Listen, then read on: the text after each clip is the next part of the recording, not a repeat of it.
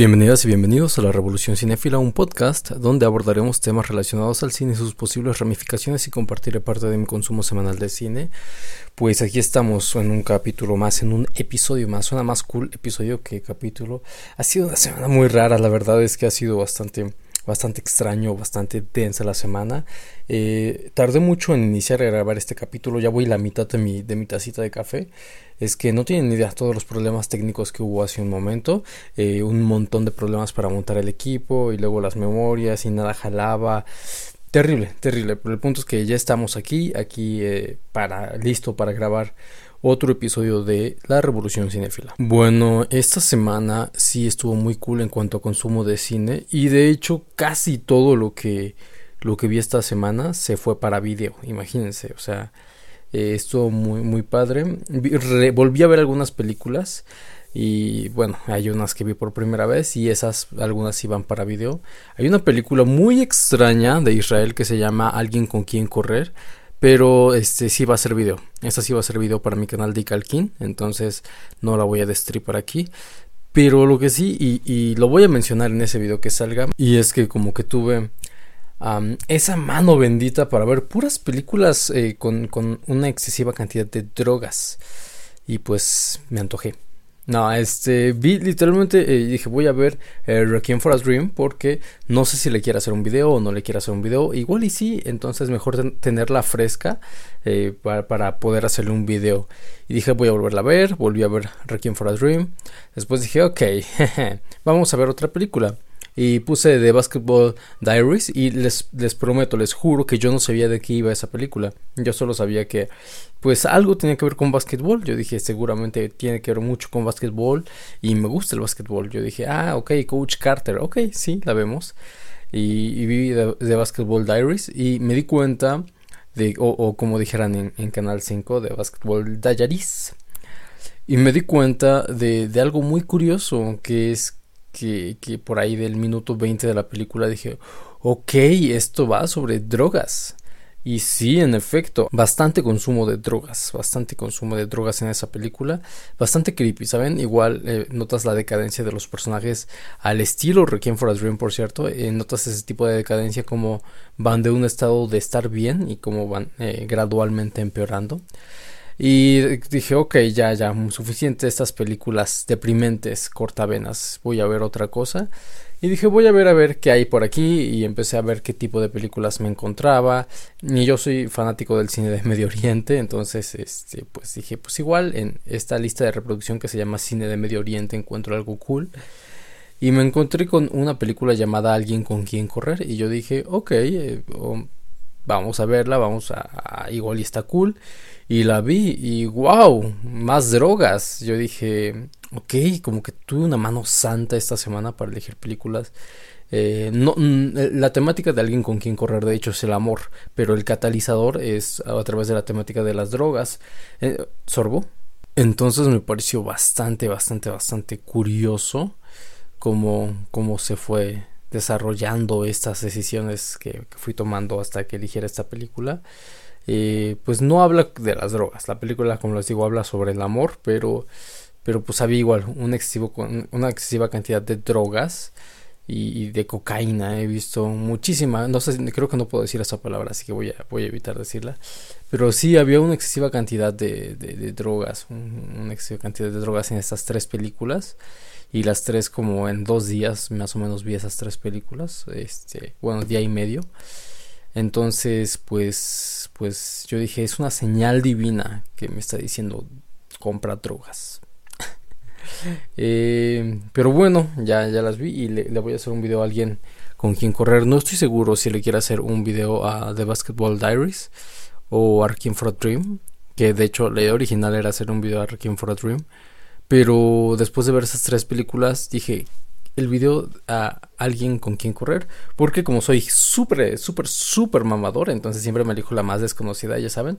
La película este, checoslovaca de 1930, así para, para analizar y así. Entonces, este, pues elegí a alguien con quien correr.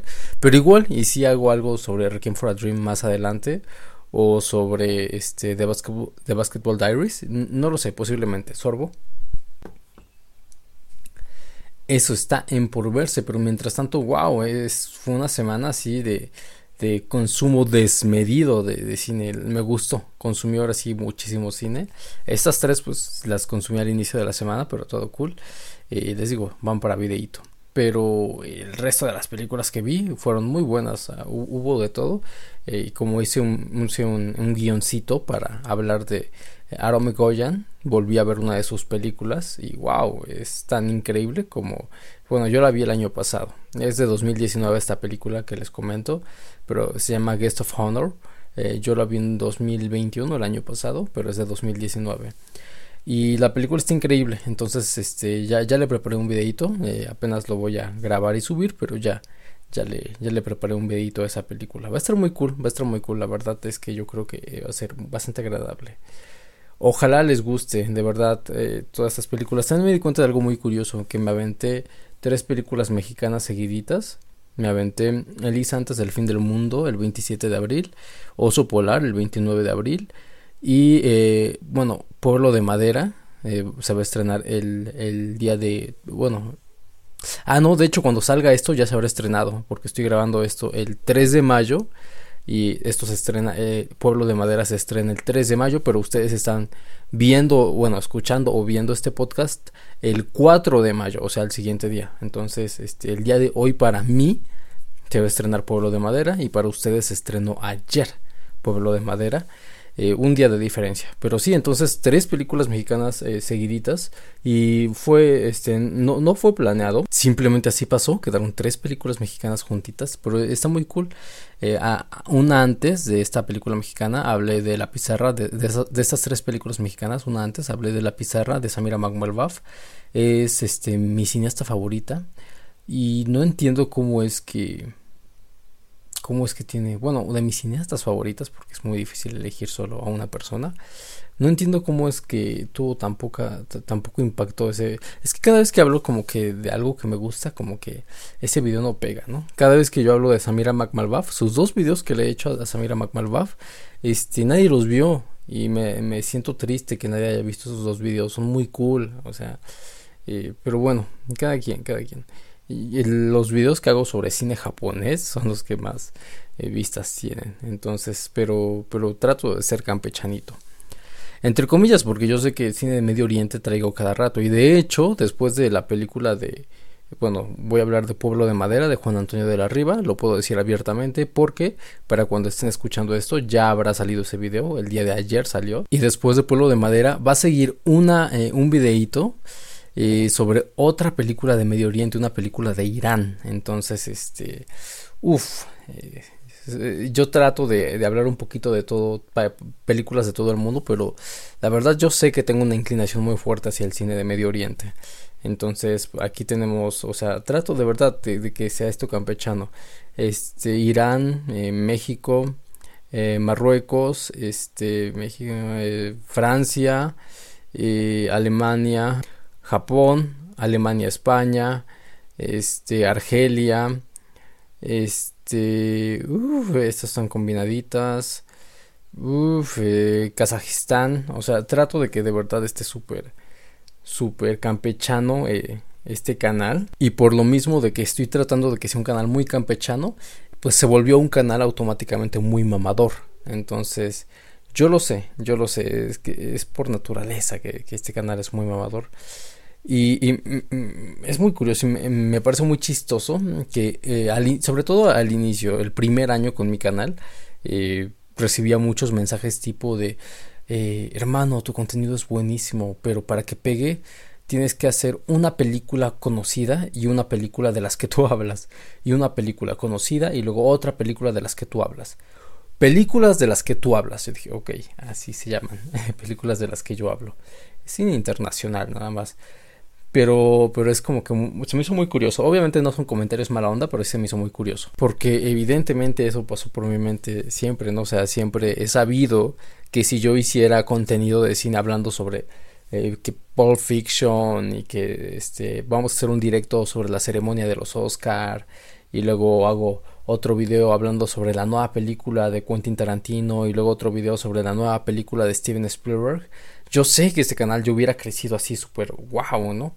Pero no, no es lo que, no es de lo que hablo. Yo elegí eh, hablar del cine como arte y hablar del cine como arte evidentemente para empezar estamos descartando al 98% de Hollywood entonces este, es, es, muy, es muy complejo, ¿no? Aunque hay películas hollywoodenses, porque claro que las hay, excelentes en semiótica. Una de mis favoritas, y en general de mis películas favoritas, es La Última Tentación de Cristo.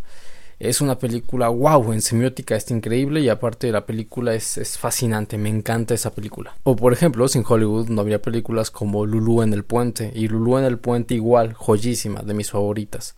Entonces eh, me es muy curioso, me es muy curioso. Pero yo sé, yo sé que...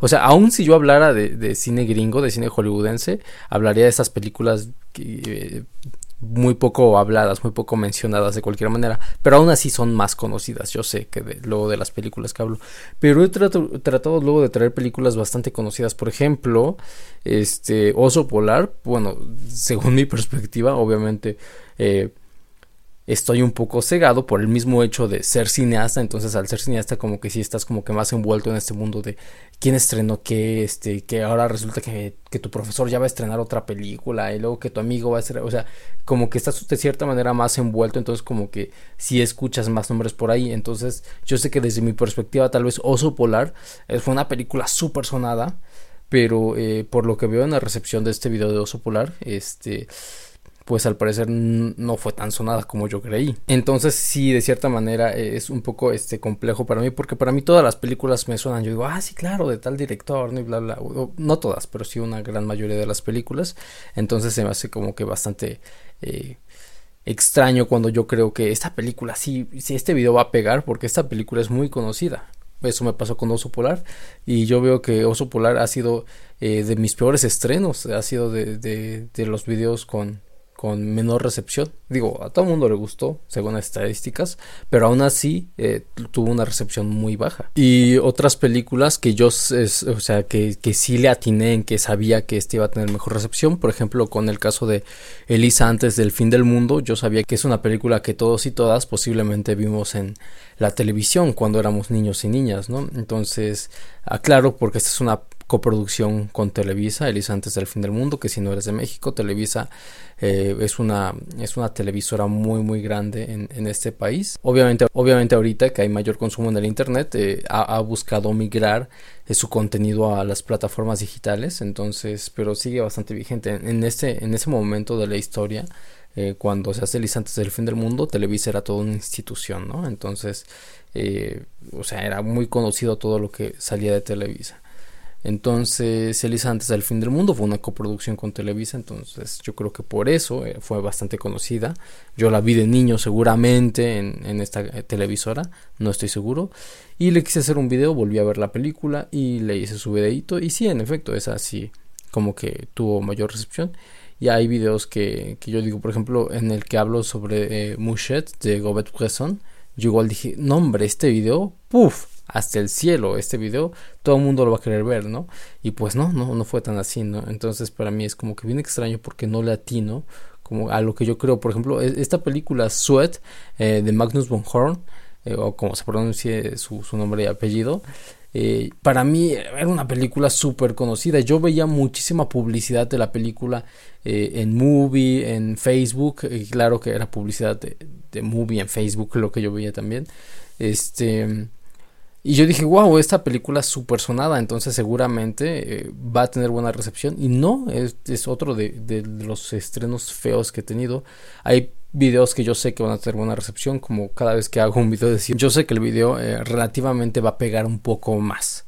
Entonces, este, yo lo sé, yo lo sé. ¿Por qué? Porque todos mis videos de cine japonés pegan un poco más. Yo creo que hay hay cierto, cierta parte de la comunidad, de esta comunidad que, le gusta el cine japonés. Entonces, sí, sí, mis videos sobre cine japonés suelen pegar un poquito más que todos los demás videos.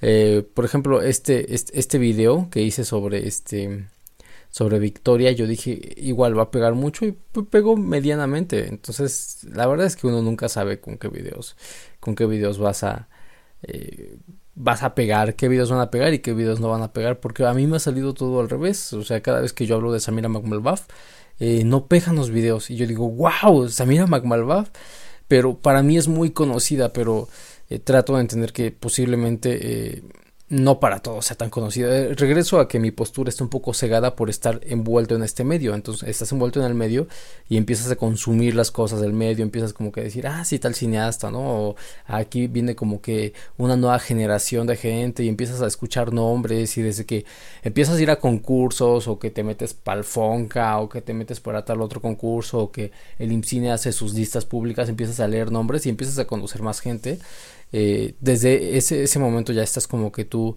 eh, relacionándote de cierta manera con ciertos cineastas y con su trabajo. Entonces, en ese aspecto, para mí eh, es, es, lo que les digo, está como cegada mi visión a decir, ah, claro, súper conocida tal persona y posiblemente ni sea conocida, posiblemente nada más la conocemos 30 personas y yo digo, ah, sí, súper conocida. Entonces, ahí tengo un problema, sorbo y videos que yo sí sabía que iban a pegar y, pegaron en efecto, como el video de Junior de Juliette Cognot, el, el video de Tag, la primera parte de Sion Sono, el video de las alas del deseo eh, de Bim Benders. Estos sabía que iban, que iban a pegar. Eh, el video que hice sobre Happy Together de Wong Kar igual sabía que, se iba a pegar. Entonces, eh, sea, como que uno sabe cuáles. Videos que han pegado inesperadamente, por ejemplo, Buda explotó por vergüenza. Inesperadamente pegó porque creo que es una, es una película de Hannah McMalbath y posiblemente de las películas menos conocidas de la familia McMalbath sería Buda explotó por vergüenza, pero es de mis favoritas, está increíble esa película, increíble. Entonces esa empezó a pegar y yo dije, ok, cool. Eh, este video de Abbas Kiarostami yo también sabía que sí o sí iba a pegar y sí, en efecto, eh, pegó. Y así, así me puedo seguir. la noche de Voló al Mundo fue igual un buen video. Entonces así es más o menos como, como está esto de los videos. La verdad es que es muy extraño como ah, realizo contenido y se consume de maneras que yo no espero. A veces el video que menos espero es el que mejor se empieza a consumir y el video que más espero que se consuma es un video que ni a madrazo sale, ¿no? Entonces eh, pasa un poquito de todo. Pero acepto que pase lo que tenga que pasar. E, es cool. Bueno, ha sido una semana bastante cool. Como les digo, he visto bastantes películas y me lo he pasado bastante bien. Empecé un nuevo libro de, de Tolstoy que se llama Aforismos. Bastante interesante, bastante interesante escuchar posturas. Siempre me ha gustado como que escuchar eh, estas posturas. Me gusta este tipo de libros que parecen eh, la ideología de, del escritor o la escritora disfrazada eh, a través de un personaje para para platicarla. El caso, mi caso favorito fue cuando leí Así habló Zaratustra. Entonces yo dije, no manches, este, este es Nietzsche hablando, o sea, no, no, no es como que Zaratustra, no. O sea, de verdad eh, puedes sentir completamente al, al autor. Y caso muy extraño, por ejemplo, también pasó con Mark Twain, cuando leí el, de las aventuras de Tom Sawyer. Completamente eh, Mark Twain eh, permite que lo veas, o sea, eh, normalmente hay un personaje invisible en los libros que, que, no consideramos, que es la, eh, la, persona que narra, que es otro personaje. O sea, nunca tienes contacto realmente directo con el autor o la autora, porque siempre hay un personaje narrando. Este personaje narrando no es el autor, no es la autora, es un personaje.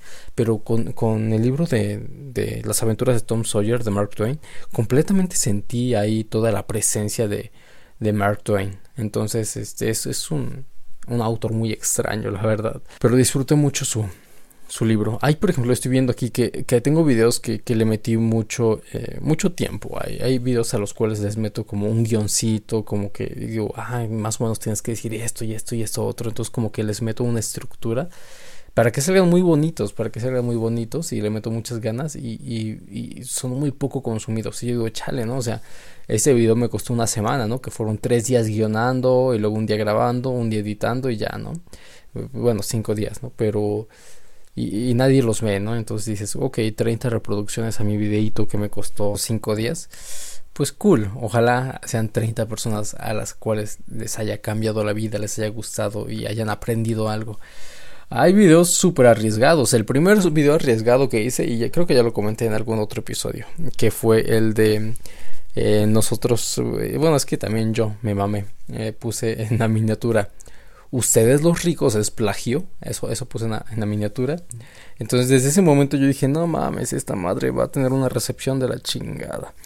Y pues salió y en efecto empezaron a llover los dislikes a ese video. Es mi video más dislikeado. Y aún así tiene más likes que dislikes. Pero ese sería mi, mi video más, más dislikeado. y dije, no, es que saben qué. Y quise hablar sobre esto, ¿no? Porque mi hermana me envió eh, un cuento. No recuerdo cómo se llama el regalo de día no no recuerdo cómo se llama este cuento. En el video seguramente lo menciono y mi hermana me lo envió y me dijo no manches es la escena de ustedes los ricos y leí el cuento y volví a ver ustedes los ricos y dije sí tal cual está copiando la escena entonces hice el video de ustedes los ricos diciendo puede ser plagio es una posibilidad pero también puede ser un homenaje es otra posibilidad y también puede ser una coincidencia y también puede, o sea, y, empecé a explicar todo esto, ¿no? Y quise hacer como que tocar todo este tema, ¿no? ¿Saben qué? Hasta qué punto es plagio, hasta qué punto es como que un homenaje, hasta qué punto es una coincidencia, que si está cool, que si no está cool. Entonces quise abordar el tema y aproveché que salió e, ese, cuento que literalmente pues, era como una escena de ustedes los ricos, más bien ustedes los ricos era, tenía una escena que era el cuento.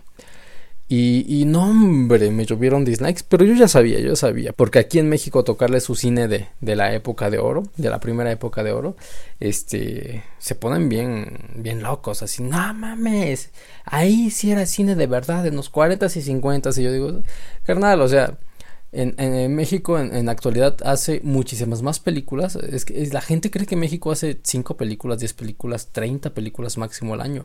Cuando en 2019 México hizo más de 200 películas. Y lo pueden checar en el Anuario, en el anuario Nacional de Cine, eh, que sale todos los años. Eh, efectivamente en 2020 por la pandemia hay unos cambios, pero eh, se está estabilizando nuevamente. Pero este, en 2019 México hizo más de 200 películas, imagínense, por primera vez en toda la historia México hizo más de 200 películas. Y sí, Obviamente entre esas 200 películas hubo películas malísimas que ahí estaban estas comedias que la gente critica mucho, que las películas de Derbez que la gente también critica mucho. Yo no me meto en esos temas, pero sí, sí lo que siempre les digo es que, ok, de esas películas fácil se estrenaron 130. De esas 130 películas, eh, ¿cuántas te gustan que sean esas películas de Derbez y que las comedias románticas y cuántas? ¿Cuántas? ¿10? ¿15? Puedes enlístamelas. ¿Cuántas son? ¿Cuántas son? ¿Cuántas este año mexicanas crees que se estrenaron? Y dame nombres, ¿no? Y ya por más nombres que te den, pues salen eso, ¿no? 10, 15, 20. Y yo les digo, ¿sabes qué? Hasta 30, imagínate. Y las otras 100 películas que se estrenaron, ¿las viste? Entonces la gente tiene eh, este mal concepto de que el cine mexicano contemporáneo es malo, ¿no? Porque es que el cine contemporáneo mexicano solo es Derbez y Omar Chaparro haciendo comedias y la ching... Y yo, no, es el cine que tú crees que es el cine contemporáneo mexicano porque es el cine que estás viendo. Ese es el cine que estás consumiendo. Pero México tiene muy buenas películas.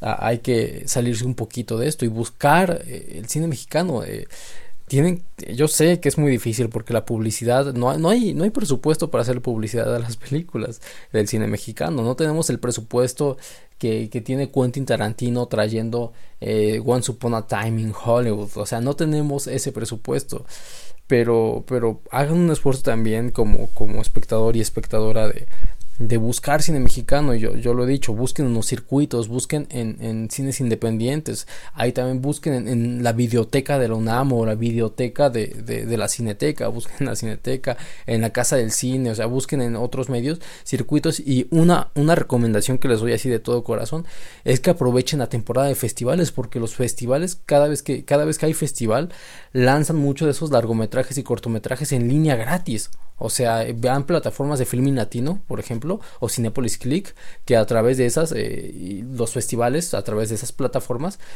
o inclusive en las plataformas del mismo festival, eh, permiten que veas sus películas gratis en lo que dura el festival. Entonces puedes verte 15, 30, 40 películas mexicanas gratis este, en la semana número 3 eh, de, de mayo, por decir, en tal festival.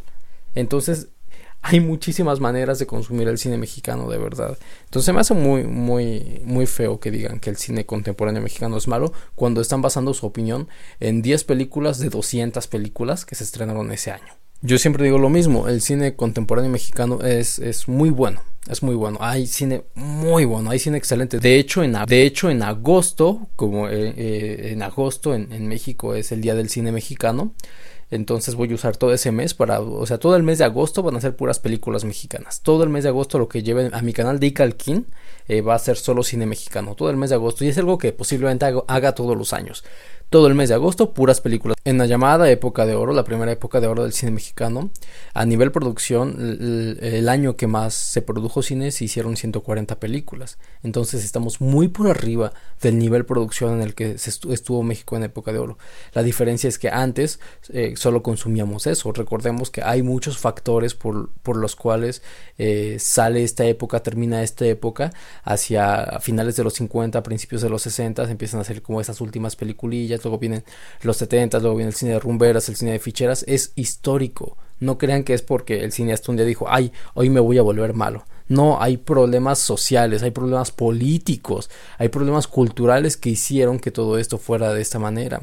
Eh, el, problema es que la gente no se pone a, analizar la historia del cine mexicano, no se pone como que a razonar la historia y solo nos gusta juzgar por, juzgar por juzgar. Pero así, por cierto, lo que, lo que quería decir es de, de esto de agosto que les comentaba, es que en agosto van a ser todas las películas de las que hable, van a ser del cine mexicano contemporáneo, o sea, de 2005, 2010 hacia la fecha. Pero tampoco estoy echando la culpa al espectador y espectadora completamente, porque como lo digo, para mí esto es un problema de la maquinaria completamente. O sea, es culpa el espectador y la espectadora, tanto como es culpa del cineasta, tanto como es culpa eh, de la parte gubernamental que, que, da ciertos apoyos, tanto como es culpa en general de toda la maquinaria, es culpa de todo. Eh, lamentablemente en México y en Latinoamérica el cine hollywoodense ha penetrado muchísimo, está muy penetrado el cine hollywoodense eh, en la actualidad, entonces es muy difícil competir con, con, esa industria, es una industria muy cabrona y México carece de una industria, entonces está muy feo eh, poder hacer esa competencia, no tenemos el presupuesto para hacer esas publicidades masivas que tienen eh, las películas gringas. No podemos y mucho menos competir contra eh, yo puedo hacer hoy mi película. Yo tengo una película, por cierto, en mente eh, que estoy guionando y digo, oh, para mí es la joya en mi cabeza, ¿no? O sea, yo digo, claro, tal, tal color es símbolo de tal y como que la armo, pero yo sé que cuando la haga, a nivel industria, a nivel económico, no va a poder competir contra la película número 37 de Spider-Man. O sea, eso es claro.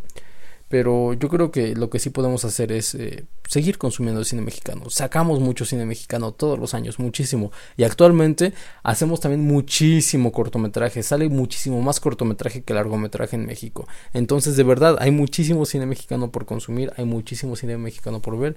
Te invito a verlo. O sea, de verdad, no creas que el cine mexicano contemporáneo es malo. No te quedes con esa idea. Y para mí es importante de verdad que no te quedes con esa idea y hasta gente que uno no, se espera eh, tiene esta idea. Por ejemplo, eh, hacía hace un par de días, bueno, es que estaban, bueno, hace pocos días más bien, este, hacía una videollamada con una eh, chica con la que estoy trabajando un, uno de mis proyectos que les he comentado previamente. Entonces, este, no recuerdo en qué, qué, qué mencionó y algo salió del cine mexicano a nuestra videollamada y ella mencionó, es que es muy malo, ¿no? Y, yo dije, ¿tú? ¿Tú estás en la industria tanto como yo lo estoy? Tú deberías saber que no es malo. Entonces como que sí, como que se quedó así, ya nada más le expliqué pacientemente, no me enojé y no regañé a nadie, pero sí le dije, te voy a explicar los números, te voy a explicar las cifras y te voy a explicar por qué tú crees que el cine mexicano es malo. Y ya le dije, ¿sabes qué? ¿Por qué lo crees? Porque... Eh, porque crees que todo lo que consumimos es videocine, que todo el cine mexicano es videocine, que son las películas de Manolo Caro, que de Eugenio Derbez, que comedias románticas. ¿Sabes qué? Eso es el 5%, sí. Y si no se va a quitar que sea malo ese cine, pero es el 5% del cine mexicano. Y el otro 95% no lo están viendo. Entonces me encanta que quieran juzgar el cine mexicano cuando pues lo están juzgando con base en esas 10, 15 películas que salen al año sobre las comedias románticas. ¿Y saben por qué son las más conocidas? Pues saben por qué son tan conocidas estas películas. Porque son las películas que económicamente sí son redituables, son rentables esas películas económicamente. ¿Saben por qué? Porque si las ven, entonces se me hace un discurso muy, muy, no sé, muy pasado de lanza, que las critiquen tanto cuando son las películas del cine mexicano que son rentables significa que el espectador y la espectadora que está criticando las películas las está yendo a ver. o las está viendo en una plataforma de streaming pero las están viendo. Y luego dicen, ay, es que es malo el cine mexicano. Y yo, pero ahí la estás viendo. Pero bueno, los invito a ver esa otra parte del cine mexicano que no están viendo. Estas otras películas del cine mexicano y buscarlas. Busquen circuitos, busquen lugares, busquen en la casa del cine, en la videoteca, busquen en las plataformas de streaming, busquen en movie, busquen en filming, en filming latino. Busquen el cine mexicano. Y dense cuenta que el cine mexicano contemporáneo es excelente. Solo que no esas 15 películas de Cinemex, sino las otras. Entonces dense cuenta que es excelente el cine mexicano. Y cada vez que haya festival, investiguen cuál es el festival, métanse al festival y van a darse cuenta que ese festival está poniendo muchísimas películas mexicanas y cortometrajes mexicanos y documentales y cine internacional gratis durante el periodo que dure ese festival. Y todos los festivales lo hacen. Y ahorita es súper popular esta, esta manera de, de hacer los festivales. Y muchos de estos festivales inclusive tienen premiación del público en línea. O sea hasta tú puedes como que decir cuál es tu película favorita. De las 15 películas mexicanas presentadas en el Festival Internacional de Cine de Morelia, por ejemplo. Entonces, se me hace como que algo muy cool que ahora podemos consumir muy fácilmente cine mexicano. Entonces, ahora en el presente yo sí les digo, si no están viendo el otro lado del cine mexicano es porque no lo están buscando porque sí hay muchas maneras de verlo actualmente. Y es un discurso que se quedó de hace 5 o 10 años, ¿saben? O sea, que todo el mundo decía, ah, ok, si hay más cine mexicano, pero es que, pues, no, ¿dónde lo veo? No lo estrenan, no sale, ¿dónde? Y, y hoy en día les digo, ahora no hay pretexto, tal vez hace 5 o 10 años funcionaba eso, me podían decir eso y yo decía, ok, bueno, pero ahora no, definitivamente no hay pretexto. Hay muchos lugares para conseguir el cine mexicano, para ver cine mexicano. Y en los festivales para ver cine mexicano eh, de este año justamente. Inclusive antes de que se estrenen, muchas películas. Claro que hay muchísimas maneras en las que pueden consumir cine mexicano. Si en actualidad no consumes cine mexicano, de verdad es que, que es porque no quieres, porque no lo buscas. Y si en actualidad tú eres esas personas que tienen el pensamiento de que el cine mexicano es malo, yo te invito a, a, que veas el cine que consumes. Porque si crees que el cine mexicano contemporáneo es malo, es porque solo estás consumiendo cine mexicano contemporáneo malo. O sea que solo estás consumiendo esas 15 películas de Cinemex. Y las otras. México en 2019 hizo más de 200 películas qué está pasando con las otras. No me digas que el cine mexicano es malo cuando tú estás decidiendo ver esas películas malas. Ahora ve las buenas y compensa esa balanza. Y bueno, este video no era para hablar de eso, pero pues ya me metí como que un poquito en el tema. Voy a dejarlo porque ya me he cansado de decir esto. Lo tengo que decir todo el tiempo y cada vez que tengo alumno nuevo tengo que explicar nuevamente todo esto, obviamente más detallado, más, o sea, bien explicado, todo, pero sí, siempre es explicar todo eso. Eh, lo importante es que, sepamos escuchar. Y me pasó con un primo, bueno, es como un tío, primo, una cosa así, eh, un familiar, hace un par de años, hace como unos 4 o 5 años tal vez, que me lo encontré en el transporte público y, pues estaba, empezamos a platicar y yo le decía que yo iba regresando de, no sé si de un llamado algo de cine, entonces salió el tema del cine y me empezó a platicar eh, sobre lo que él opinaba y, yo le dije, ok, entiendo lo que opinas porque es el pensamiento general del mexicano y la mexicana que creen que el cine mexicano contemporáneo es malo. Entiendo perfectamente lo que opinas. Eh, si me permites, eh, te voy a explicar de una manera bastante pues buena, de una buena manera tranquila, eh, por qué deberías revalorizar las palabras que estás diciendo y por qué el cine mexicano contemporáneo es muy bueno. Y le expliqué y le expliqué justamente todo esto, ¿no? Le expliqué que él solo estaba basando su opinión en, en 15 películas que eran, fueron las más populares de ese año y que fueron las más populares porque el mexicano y la mexicana las consumen, no por otra cosa. Entonces le estaba explicando todo, todo esto y al final de la plática él se quedó como que, wow, me dijo, estoy viendo como que, estoy pensando ahora, dice, me siento muy mal, dice, es como si no hubiera valorado el cine. Y yo, yo sé, yo sé y le dije, pero gracias a ti por escucharme atentamente, por escucharme, porque esa para mí es la única manera en la que puedo yo decirle a la gente que, que volteen a ver el cine contemporáneo. Es una joya, es bellísimo el cine contemporáneo. Solo que no consuma nada más el cine contemporáneo que sale en Cinemex. Busquen.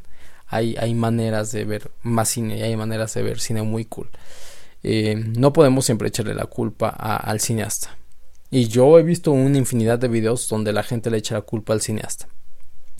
No, no me gusta. Entonces, de hecho, si, si ven una, alguna película eh, mexicana de los 40 o 50 pueden checar en los comentarios como toda la gente dice, ay, cuando sí se hacía buen cine, ay, ese sí es cine y todo eso. O sea, y, yo les puedo decir, no importa qué película de los 40 o 50 me pongan, yo les puedo mencionar 15 mejores películas, así de la que me digan, no, esta, esta película sí es una joya del 45. Yo le diría a esa persona, ok, yo te puedo mencionar 15 películas eh, de 2015 para acá, mexicanas, que son mejores que esa. No es cierto. Sí, sí puedo. Entonces, este, el cine mexicano ah, es bueno, es muy bueno. Solo de verdad, háganle caso a estas películas que no le han hecho caso. Háganle caso a esas películas. Y justamente para eso yo creo que en agosto voy a aprovechar eh, por, para, bueno, ya que en agosto van a caer no sé cuántos videos. Bueno, en promedio son 8 videos al, mes, eh, dos por semana, pero déjenme checar. Agosto, aquí está. Ok, disculpen si escuchan perros ladrando de fondo. Uno, dos, tres. Nueve, van a ser nueve videos en agosto, entonces este, van a ser nueve, nueve, películas mexicanas diferentes y voy a procurar que, no, de hecho es seguro, todas las películas van a ser de 2010 para la fecha, o sea, cine mexicano contemporáneo. Eh, de eso es lo que quiero lo que quiero hablar darle visibilidad a estas películas y que vean cómo hay propuestas increíbles en el cine mexicano contemporáneo. No las vemos ahorita no solo por esta razón que ya les comenté pero hay otras razones como que ahorita el blockbuster está muy penetrado en México en, el cine latinoamericano en Latinoamérica, perdón, está muy penetrado el blockbuster gringo, entonces obviamente eh, no es el mismo impacto de una película mexicana a que al impacto que fue en los 40 o 50 cuando solo el cine que consumía que consumíamos solo era mexicano.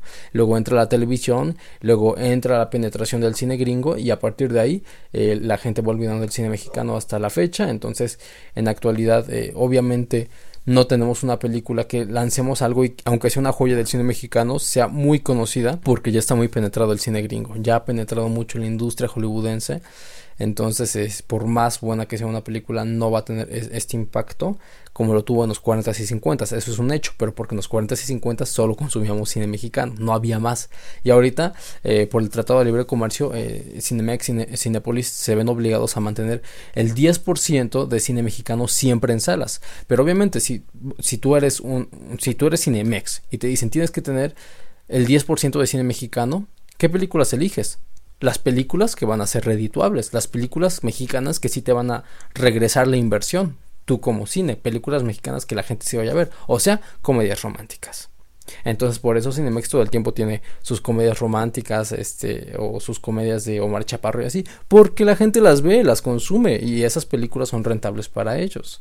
Eh, es, les digo, es un problema en general de toda la industria, no solo es culpa del espectador y el espectador, o sea, es espectador, espectadora, industria, cine, cineasta, todo, toda la industria eh, tiene la culpa de que se consuma poco cine mexicano. Bueno, y les digo, así funciona. Dicen que, en, salas de cine y Cinemex y Cinepolis solo hay cine de Omar Chaparro. Sí es cierto, pero ¿saben por qué? Porque es el cine que, que, es rentable, que es el cine que sí van a ver. El cine que dicen, ay, yo no la vi, pero ahí está su boleto que dice que sí la fueron a ver. Y yo entiendo por otra parte Cinemex y Cinepolis. Si yo fuera una, eh, una compañía de cine y me dijeran, tienes que pasar en tu sala siempre, sin importar que, el 10% eh, de cine cubano entonces yo solo agarraría las películas cubanas con más éxito porque sé que son las que van a ir a ver, las películas cubanas comedias o las películas cubanas este súper chistosas porque son las que las que van a ver. Lo mismo pasa en México. Si le piden a Cinemex tener 100%, 10% de cine mexicano, obviamente va a elegir el 10% de cine eh, que, que le deje económicamente a ellos. O sea, el cine que el mexicano y la mexicana sí están viendo. Entonces, empiecen a ver otro tipo de cine para que también tengamos el derecho a exigir que en las salas nos pongan otro tipo de cine. Empecemos nosotros y nosotras entonces por consumir otro tipo de cine, porque esa será la única manera en la que nos lleven otro tipo de cine. Y ya les dije, no hay pretextos, busquen en las videotecas, busquen en los circuitos, busquen en otros recintos de cine, este, busquen en, los festivales, busquen en Filming Latino, busquen en plataformas de streaming, busquen en otros lados el cine mexicano contemporáneo, porque hay por todas partes hay por todas partes y hay muy bueno, ¿vale? Este, yo, yo entiendo que sí hay malo, Sí, siempre va a haber. Y lo hubo en los 40 y 50 también, por cierto. Pero busquemos el bueno, busquen el bueno. Recuerden, más de 200 películas. Si 15 fueron malas, eh, imaginemos que son solo 200. Si 15 fueron malas, ¿dónde están las otras 185? Se los hago de tarea y cuando las vean, vean las otras 185, van a regresar y van a decir, oye, ¿sabes qué? Sí, es muy bueno. Se los prometo, se los prometo.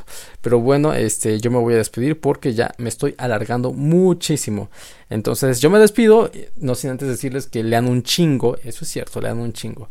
Eh, vean chingos de cine, amen harto, jueguen, tomen y no olviden que nada con medida y todo con exceso. Bye.